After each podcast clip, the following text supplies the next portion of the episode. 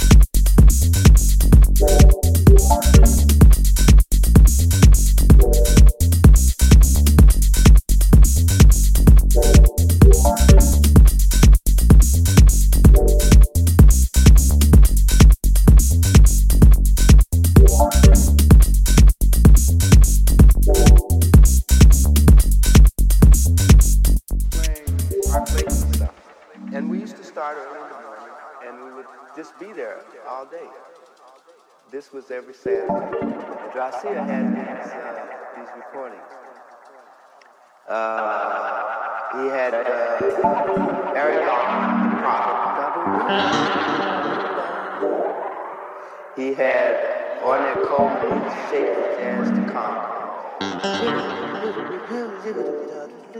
to He had uh,